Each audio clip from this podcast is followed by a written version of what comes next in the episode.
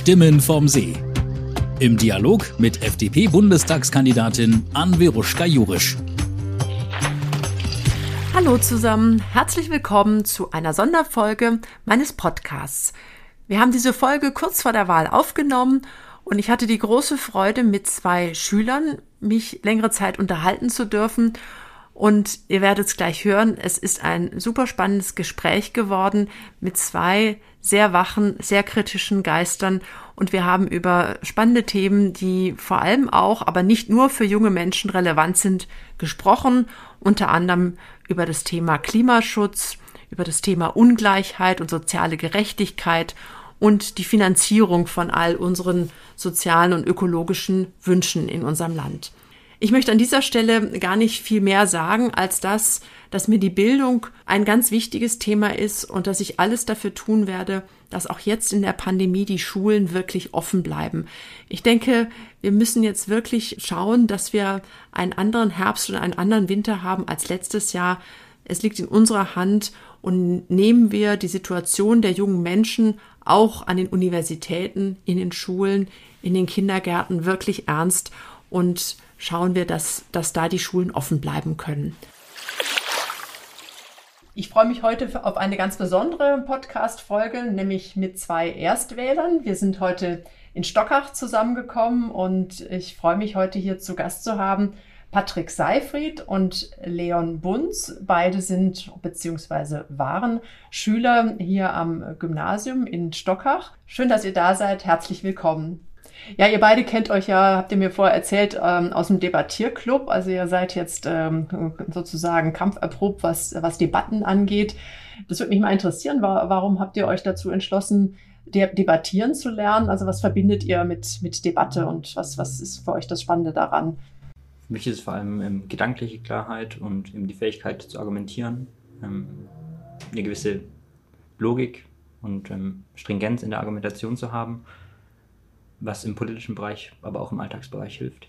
Mhm. Bei mir ausschlaggebend war im Grunde das politische Interesse. Also mir hat es immer Spaß bereitet, ähm, Positionen auszutauschen, auch mal kontrovers zu werden. Und da war das eigentlich ähm, perfekt. Und da es eben noch auf englischer Sprache ist, hat es eben noch den positiven Nebeneffekt, dass man ähm, äh, auch sprachlich ähm, reift, dass man ähm, flexibler wird, auch auf englischer Sprache und ähm, ja, insgesamt macht es auch einfach Spaß, finde ich. Es geht viel um Mut ähm, und Spontanität, Flexibilität ähm, und das hilft hm. einfach ungemein. Ja, das, das glaube ich. Ihr hattet jetzt ein komisches Schuljahr hinter euch mit Corona. Äh, habt viel, viel Zeit nicht in der Schule verbracht. Wie, wie, wie hat sich das für euch angefühlt oder wie, wie, war diese, wie war dieses letzte Schuljahr für euch? Oder anderthalb Schuljahre, muss man ja sagen ich denke, wir hatten das Glück, ähm, dass wir schon alt in Anführungszeichen sind mhm. im Vergleich zu anderen Schülern dementsprechend. Ja, alt. genau. ähm, wir sind zumindest oder waren äh, in der gymnasialen Oberstufe und dementsprechend ähm, denke ich, kann man da auch vor allem auf das Prinzip der Selbstverantwortung ähm, Wert legen. Also für mich ging es vor allem in der Corona-Zeit viel um Selbstdisziplin, um, um Motivation, um, um die Fähigkeit zu, zu der eigenständigen Strukturierung des Alltags und des Schullebens ich finde, man sollte da viel mehr auch um, ähm, das Augenmerk legen auf um, ähm, jüngere Schülerinnen und Schülern, ähm, die da deutlich mehr noch Förderung und Unterstützung brauchen. Hattet ihr denn das Gefühl, dass ihr in der Zeit, dass die Politik sich da richtig um die Schülerinnen und Schüler gekümmert hat? Wie, wie hat sich das für euch angefühlt? Das war ja für alle quasi eine neue Situation im März 2020. Ähm, insofern würde ich da der Politik nichts ankreiden, dass man da ähm, irgendwie unvorbereitet war oder ähnliches. Aber man hat eben gemerkt, vor allem im zweiten Lockdown, dann im, im Winter, aber auch dann darüber hinaus, ähm, dass es keine Konzepte gab, außer einfach die Schulen zu schließen und die Schüler zu Hause zu lassen. Mhm. Ähm, ich kann jetzt nicht sagen, ich kann jetzt also kein allgemeines Bild abgeben, aber an unserer Schule war es zumindest so, dass es immerhin ähm, über die, die Lernplattform, die wir verwendet haben, einwandfrei funktioniert hat. Also ähm, ja. die mhm. Betreuung äh, in dem Sinne war, war schon sehr gut und ähm, die Lehrer waren auch sehr engagiert, haben sich um uns gekümmert. Aber wenn ähm, da entsprechend äh, zum Beispiel die technische Ausstattung gefehlt hätte, dann ähm, frage ich mich schon, wie man das hätte bewerkstelligen können. Vor allem dann im Zuge der Abiturvorbereitung mm, wäre es schwierig geworden, ohne das Engagement der Lehrer, aber auch ohne quasi diese Plattform, die wir da zur Verfügung hatten. Siehst du das auch so? Ich hatte vor allem ähm, in der Corona-Zeit ähm, gemerkt, dass ähm, Schule eben nicht nur ein Ort ist, um sich Wissen anzueignen, sondern eben auch ein soziales Gefüge. Ähm, es geht viel um Austausch mit Mitschülerinnen und Mitschülern, wo man auch einfach lachen kann und, und zusammen reden kann. Um einfach diese Aspekte der Sozialisierung und das ähm, hat natürlich im Online-Unterricht ähm, gefehlt. Das kann kein Zoom-Meeting beispielsweise ähm, ähm, ersetzen. Und darum würde ich mir vor allem auch schon wünschen, dass ähm, jetzt konsequent Präsenzunterricht auch stattfinden kann. Natürlich unter dem Vorbehalt ähm, ähm, des Infektionsgeschehens. Ähm, obwohl wir da jetzt beispielsweise auch an unserer Schule mit ähm, beispielsweise CO2-Ampeln und so weiter arbeiten. Ähm, ich würde mich beispielsweise auch für eine Testpflicht für Geimpfte ähm, aussprechen, wenn ähm, letztlich die Studienlage eben ähm, dafür spricht, dass ähm, auch geimpfte Personen am Infektionsgeschehen eben teilhaben. Ähm, für mich auch eine konsequente Maskenpflicht. Für mich ist einfach Hauptsache, dass die Schulen in pandemischen äh, Zeiten ähm, offen bleiben. Hm. Äh, Gerade junge Menschen konnten jetzt ja auch nicht in einen Verein gehen, also Fußball spielen oder andere Sportarten machen oder andere Begegnungen haben. Wie, wie habt ihr das empfunden oder was habt ihr da von euren Mitschülerinnen und Mitschülern wahrgenommen? Ist das ein Problem gewesen oder wie, wie war das denn für euch? Ich habe schon ähm, wahrgenommen, dass es tendenziell eine Art von, von Gefühlsarmut ähm, gab. Ähm, Mhm. Also viele haben schon einfach den Austausch vermisst im Verein, im, in Sportvereinen, in kulturellen Einrichtungen. Ähm, ich hatte das Glück beispielsweise, dass ähm, beispielsweise meine Sportarten im privaten Bereich sind und ich nicht an Vereine oder so geknüpft bin. Aber ähm, generell hatte ich teilweise eben auch den Eindruck, dass vielleicht auch die junge Generation ein bisschen aus den Augen verloren wurde. Ähm, wenn man sich auch die, die Studienlage anschaut zu ähm, psychischen Erkrankungen, gerade unter ähm, Jugendlichen, beispielsweise ähm, steigende Magersucht, ähm, wo, gerade auch junge Mädchen versucht haben, ähm, wieder Kontrolle zu, über ihr Leben zu gewinnen, Mhm. eben in dieser wirklich Notsituation, die man nicht begreifen konnte. Und dementsprechend hätte ich mir vielleicht von der Politik auch mehr gewünscht, dass man ein wenig noch auf die junge Generation schaut. Eben beispielsweise auch von der psychologischen Seite. Hm. Ja, eben Wünsche an die Politik. Jetzt äh, wählt ja zum ersten Mal bei der Bundestagswahl. Was ist denn für euch so, was sind denn so für euch die ein, zwei wichtigsten Themen, wo ihr euch die Bundestagsprogramme der Parteien und ich, ich weiß, dass ihr beide politisch sehr interessiert und, und sehr, sehr, sehr wach und informiert seid. Aber was ist für, für euch beide jetzt so das, das, das oder die Themen, die euch besonders wichtig sind? Also ich hätte gesagt, das äh, Klimathema hat nach wie vor höchste Priorität. Ich denke, da ist sich die junge Generation auch sehr einig. Ja? Ja. Mhm. Ähm, und dann gibt's natürlich auch weiter so Dauerbrenner-Themen wie soziale Gerechtigkeit oder auch Bildungspolitik, ähm, wo es ja im Grunde schon seit Jahren Missstände gibt, die äh, dringend behoben werden müssten. Also wir von der, von, den, von der FDP, wir haben ja auch ein sehr starkes äh, Klimaschutzprogramm. Ähm, ihr kennt es bestimmt, aber ich werde es mal ganz kurz zusammenfassen für die, die es noch nicht kennen. Also da ist ja die Idee, ähm, dass, dass man einen Zertifikatehandel hat, der über alle Sektoren hinweg ähm, stattfindet und es dann äh, eben so ein ähm, Emissionsziel gibt, nämlich diese 1,5 Grad und man dann äh, jedes Jahr äh, die Menge an erlaubten CO2 immer weiter absenkt und da entsprechend dann eben auch ähm, der Preis äh, vom CO2 steigt und man das aber dann den Bürgern in Form von einer Klimadividende auch wieder zurückzahlt, um dann eben die sozialen Härten damit mit, äh, zu vermeiden im Grunde genommen. Wie findet ihr das denn oder was, was hättet ihr für Gegenvorschläge? Also ich finde ähm, das Programm ähm, interessant. Also die Idee, diese feste Kontingente festzulegen, dass wir eben nicht über, über die, die Menge an CO2 hinausgehen, das quasi ähm, das äh, 1,5 Grad Ziel gefährdet. Ähm, was vielleicht für mich ein Stück weit kritisch annehmen ist, dass ähm, es quasi nur dem Markt überlassen wird. Also äh, sämtliche andere politische Maßnahmen, zum Beispiel äh, Fördergelder für Windkraft oder für, für Solarkraft für äh, Elektroautos so, sollen wegfallen, laut dem FDP-Programm. Und meine Befürchtung ist eben, wenn man es nur über den Preis regelt, was dann ähm, durch den Zertifikatehandel kommen wird, dass man eben diejenigen Leute stark belastet, die sich eben nicht leisten können, ähm, sich jetzt ein, ein Elektroauto zuzulegen oder die Heizung direkt auszutauschen, ähm, weil ähm, auch wenn quasi die Preise jetzt äh, schnell steigen, also man kann, nicht jeder kann sich von heute auf morgen dann entsprechend die ähm, Investitionen leisten, um, um den erhöhten Preis dann ausgleichen zu können. Die FDP ähm, sagt ja ähm, von ihrem Klimaprogramm, dass es eigentlich das ambitionierteste überhaupt sei ähm, ja, ja. Im ganzen, in der ganzen äh, Parteilandschaft. Ähm, Quarks kam äh, zu diesem Ergebnis ähm, und hat die, tatsächlich die FDP auch auf Platz 1 gesetzt. Ähm, dann aber diesem ähm, Parteiprogramm letztlich äh, ein Plausibilitätscheck äh, unterworfen und die FDP musste dann äh, einige Plätze einbüßen. Jetzt auch ähm, eine Studie vom ähm, Deutschen Institut für Wirtschaftsforschung vom 9.9.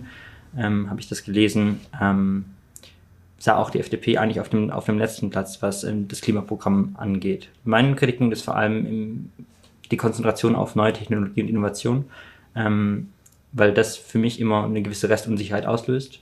Auch für mich immer die Frage ähm, da bleibt, ob das überhaupt ausreicht. Gerade eben der Hoffnungsträger Wasserstofftechnologie ist für mich eigentlich ein ähm, kritischer Punkt. Das Prinzip einer Brennstoffstelle, das, äh, einer Brennstoffzelle, das gibt es schon seit 1838 und ähm, auch der Wirkungsgrad ähm, wird teilweise als gering empfunden. Ähm, es gibt Probleme der Ineffizienz, dass Kapazitäten gering sind. Ähm, also für mich bleibt da bei diesem Thema neue Technologien und Innovation immer ähm, die Streitfrage, ob es wirklich ausreicht oder ob, ob wir doch eigentlich den Staat brauchen, der als regulierende Kraft eingreift. Ja, also da, da bin ich natürlich ähm, also ich glaube nicht, dass der Staat schlauer ist als wir, weil wir sind der Staat.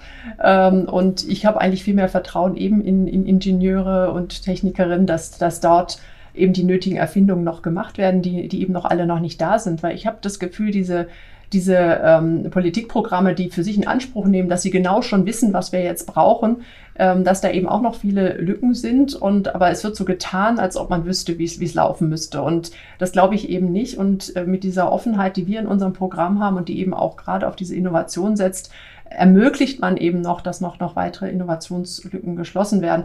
Ähm, aber ich wollte noch auf einen Punkt eingehen. Du hast ja vorher von diesem Quarks-Programm gesprochen. Das haben ja wahrscheinlich viele gesehen.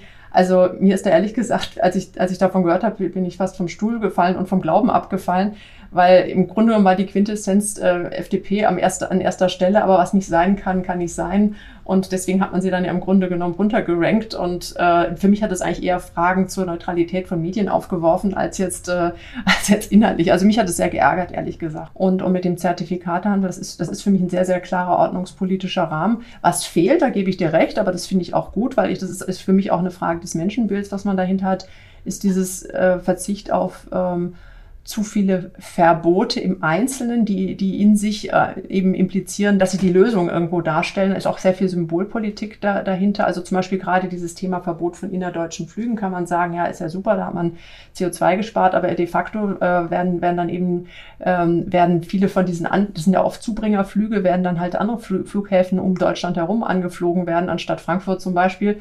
Ähm, also das bringt dem Klima überhaupt nichts, aber man hat vielleicht so ein bisschen was so in seinen Moralhaushalt irgendwie eingespielt, aber aber man hat eigentlich wenig, wenig wirklich fürs Klima getan. Und das ist, das ist was, ich denke, wir werden im Ausland oder auch, sagen wir, in ärmeren Ländern als, als glaubwürdiger wahrgenommen, wenn wir wirklich auch äh, sagen wir, Technologieführerschaft und, und wirklich nachmachbare Lös Lösungen zeigen, also dass wir zeigen, dass wir innovativ sind, als wenn wir jetzt sagen, wir sind jetzt die Verzichtweltmeister oder die Moralweltmeister oder so. Das wird uns niemand abnehmen und uns auch niemand nachmachen. Das fordert ja auch keiner. Selbst mhm. die Grünen sehen mittlerweile von von einem Verbot äh, innerdeutscher Flüge ab. Also ähm, immer nach, also dieses Mantra von der Verbotspolitik äh, finde ich ein bisschen abgedroschen, weil im Grunde ähm, gibt es keine, keine der größeren Parteien fordert da so massive äh, ähm, Einschnitte. Mir geht es vielleicht auch eher drum, dass mir, also, dass ich schade finde, dass man dieses, ähm, dass man dieses ähm, Zertifikate Modell nicht noch einrahmt durch andere Maßnahmen, ähm, um um Richtung Klimaneutralität zu kommen. Also prinzipiell verstehe ich das ja, das Prinzip, das ist auch gut,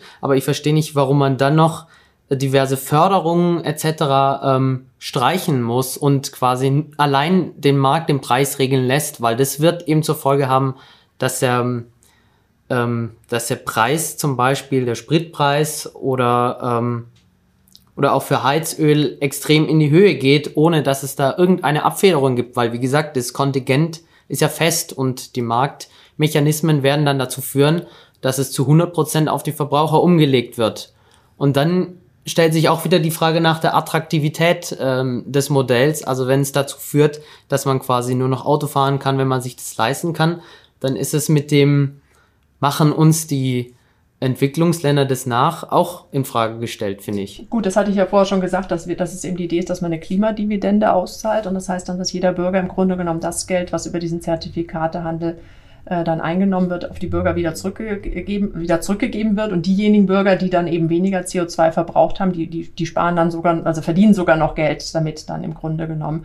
Und wir verhindern jetzt durch diese Subventionitis, sage ich mal, auch, dass wieder Fehlanreize geschaffen werden oder dass man eben Leuten, die sich das sowieso vielleicht leisten können, das Elektroauto finanziert oder, oder, oder ein Lastenfahrrad und solche Dinge. Und wir wollen eben durch Technologieoffenheit und durch Innovationsförderung dazu führen, ähm, dass zum Beispiel auch äh, auch jetzt vielleicht sogar Verbrennermotoren, also diese Technologie weiter genutzt werden kann, dass sich nicht jetzt jeder ein neues Auto kaufen muss, vor allem auch ärmere Leute, die jetzt nicht ein neues Auto brauchen, sondern mit dem bisherigen Wagen weiterfahren können, aber eben den anders betanken können. Das ist im Moment noch nicht ähm, wirtschaftlich möglich, aber da müsste man die Entwicklung hin, äh, hinbringen. Und diese Offenheit müsste, müssen wir uns bewahren, diese Technologieoffenheit und eben nicht äh, meines Erachtens so dieser Glaube, dass, dass, die, die, dass der Staat mit dem Wissen von heute die Probleme von, von morgen sozusagen lösen kann oder, oder dass morgen immer noch das, die gleichen Dinge gelten wie heute, sondern es gibt vielleicht schon wieder andere Technologien und Erfindungen und dann stehen wir uns dann wieder komplett im Weg. Und dieser, dieser Staatsdirigismus, der hat schon in anderen, äh, in, in anderen Konstellationen nicht, zu nicht viel Guten geführt. Also deswegen wäre ich da, wäre ich da sehr, sehr kritisch und wäre eher dafür, dass man eher viel Geld in Innovation und jetzt wir vielleicht bald zum nächsten Thema zum Thema Bildung aufstecken würde, dass man eben Innovation und Bildung vor allem auch, auch fördert, dass man, dass man sich, dass man da noch weitere kluge Ideen dann hat. Welche Wünsche hättet ihr denn an der Bildungspolitik von, von morgen? Ich würde mich eigentlich fast für eine Modifizierung des Bildungsföderalismus aussprechen. Also ich halte beispielsweise bundesweit einheitliche Abschlussprüfungen, beispielsweise für das Abitur oder für die mittlere Reife, ähm, für eine sehr gute Idee, einfach aus Gründen der, der Vergleichbarkeit. Ja, ich würde mich dem anschließen. Also der Föderalismus, Flickenteppich, ähm, der auch die Vergleichbarkeit dann einschränkt. Ähm, ja, den würde ich auch gerne etwas zusammenführen. Ähm, ansonsten ähm, würde ich gern ähm, darauf hinweisen, dass ich finde, ähm, dass man vielleicht auch mehr in die Richtung gehen sollte, um dafür zu sorgen, dass zum Beispiel die Klassenstärke kleiner wird äh, weil ich zum Beispiel die Erfahrung gemacht habe, dass es ähm, nicht reicht, den Schülerinnen und Schülern ein iPad in die Hand zu mhm. drücken und dann äh, das ganze Thema Bildung abzuhaken, zu sagen, ja, Digitalisierung, das haben wir geschafft, äh, nächstes Thema, sondern ähm, dass es dass quasi ein, ein guter Unterricht oder ähm, generell Bildung viel mehr davon abhängt, wie viel, wie, wie stark der Lehrer einzeln auf, auf die, äh, also einzeln auf die Schüler eingehen kann. Mhm. Ähm, und dass man vielleicht ein Stück weit weg von allzu technischen Lösungen kommt, äh, hin dazu, dass man sagt, ähm, das liegt uns wirklich am Herzen und wir sorgen dafür, dass die Klassen kleiner werden. Ähm, dass ähm, vielleicht auch der Lehrerberuf äh, mehr wertgeschätzt wird und ähm, genau, dass ähm, insgesamt ähm, das Schulsystem mehr Wertschätzung bekommt. Ja, also das, da bin ich völlig, völlig bei euch. Also ich glaube auch, dass es mit reiner Digitalisierung nicht getan ist. Wobei ich habe ge gelesen, dass Baden-Württemberg zum Beispiel das Land, das entweder schlechteste oder vorletzt schlechteste Breitbandabdeckung in den Schulen hat in, in ganz Deutschland. Das finde ich, finde ich schlimm. Also sicherlich muss man an der Digitalisierung was machen, aber letzten Endes ist es der, der Lehrer oder die Lehrerin entscheidend. Und der, der, die Lehrerin kann am besten natürlich unterrichten, wenn die Klassengröße nicht zu groß ist und, und man auf jeden Schüler und jede Schülerin da auch wirklich aufpassen kann und mit denen dann zusammenarbeiten kann. Also das, das denke ich auch. Also, aber das setzt eben größere äh, Investitionen voraus und wie du auch schon gesagt hast, da muss man dann eine Föderalismusreform haben, damit das auch besser möglich ist, dass zum Beispiel auch Gelder, die der Bund bereitstellt, dass die dann auch äh, nach unten durchgereicht werden können zu den bis zu bis zu den Schulen dann auch auch tatsächlich. Wir haben uns eigentlich nach der tatsächlichen realistischen Umsetzung von diesem Wahlprogramm gefragt. Wie soll das tatsächlich finanziert werden, gerade wenn das IFO-Institut eigentlich ähm, sagt, dass nach den Steuerplänen der FDP ähm, gerade auch nach der Berücksichtigung der ähm, Rückfinanzierungseffekte 60 Milliarden Euro fehlen werden. Ich denke, dass der wichtigste Punkt ist, wir können uns alle Dinge, die wir uns wünschen, im Bereich Klima, im Bereich Soziales nur leisten, wenn wir eine Wirtschaft haben, die wächst und die auch bereit ist zu investieren und auch Menschen, ähm, die bereit sind, ihr Vermögen für irgendwas zur Verfügung zu stellen im, Invest im investierenden Bereich. Und deswegen ist es wichtig, dass wir ähm, eben wirtschaftliche Entfaltung ähm, nicht zu sehr äh, gängeln durch, durch zu hohe Abgaben oder dass eben auch dann Leute nicht mehr bereit sind, Steuern zu zahlen, womöglich sogar Steuern hinterziehen, weil sie das Gefühl haben, das ist jetzt total unfair oder so oder irgendwie ihr Vermögen ins Ausland verlagern, sondern es muss irgendwie so sein, dass die Leute Lust haben und sich trauen, in Deutschland wirtschaftlich tätig zu sein und dann eben über, also viele Dinge, die jetzt zum Beispiel im Klimaschutzbereich sind, ähm, da bin ich fest davon überzeugt und da habe ich auch großes Vertrauen drauf, die werden durch private Investitionen, also unternehmerische Investitionen dann auch geschehen und werden nicht unbedingt über staatliche Ausgaben, also nicht über staatliche Budget finanziert werden. Und deswegen ist es so wichtig, so einen klaren Rahmen zu haben, auf den sich Unternehmen auch verlassen können und wo sie dann auch bereit sind zu investieren und auch Innovation zu betreiben. Wenn wir da, wenn wir da zu viel eingreifen, dann passiert das eben nicht und dann braucht man dann unglaublich viel Geld, um wieder zu subventionieren und hier Geld hinzuschicken und dort und dort und dort. Aber ich meine, das Loch bleibt. Also wenn man sagt, man entlastet die Unternehmen und hofft dann eben auf eine wirtschaftliche Belebung, das Prinzip verstehe ich. Mhm. Aber man kann ja dann nicht gleichzeitig darauf beharren, keine Schulden aufzunehmen, um dann einfach dieses 60 Milliarden Loch in Kauf nehmen. Aber wollt ihr später mal die ganzen Schulden zurückzahlen? Also ich meine, das ist ja auch ein, auch ein Thema. Ich meine, ich bin dann vielleicht nicht mehr da, aber ihr seid dann auch da und deswegen ist es so wichtig, dass wir diese Schuldenbremse haben. Also wir haben jetzt vielleicht die letzten zehn Jahre einfach äh, nicht ausreichend genutzt, die, die wieder zu, noch solidere Staatsfinanzen zu haben. Aber ich, ich finde es unverantwortlich, da einfach zu sagen, ja, wir machen noch mal mehr Schulden, noch mehr Schulden oder so. Es muss ja irgendwo im Rahmen bleiben und das ist auch in eurem Interesse. Äh, auch zum Beispiel im, im Bereich ähm, zum Beispiel Altersvorsorge oder Selbstvorsorge für Pflege. Es wird muss man auch offen sagen, es wird nicht gehen, ohne dass diejenigen, die sich das leisten können, auch mehr privat vorsorgen müssen.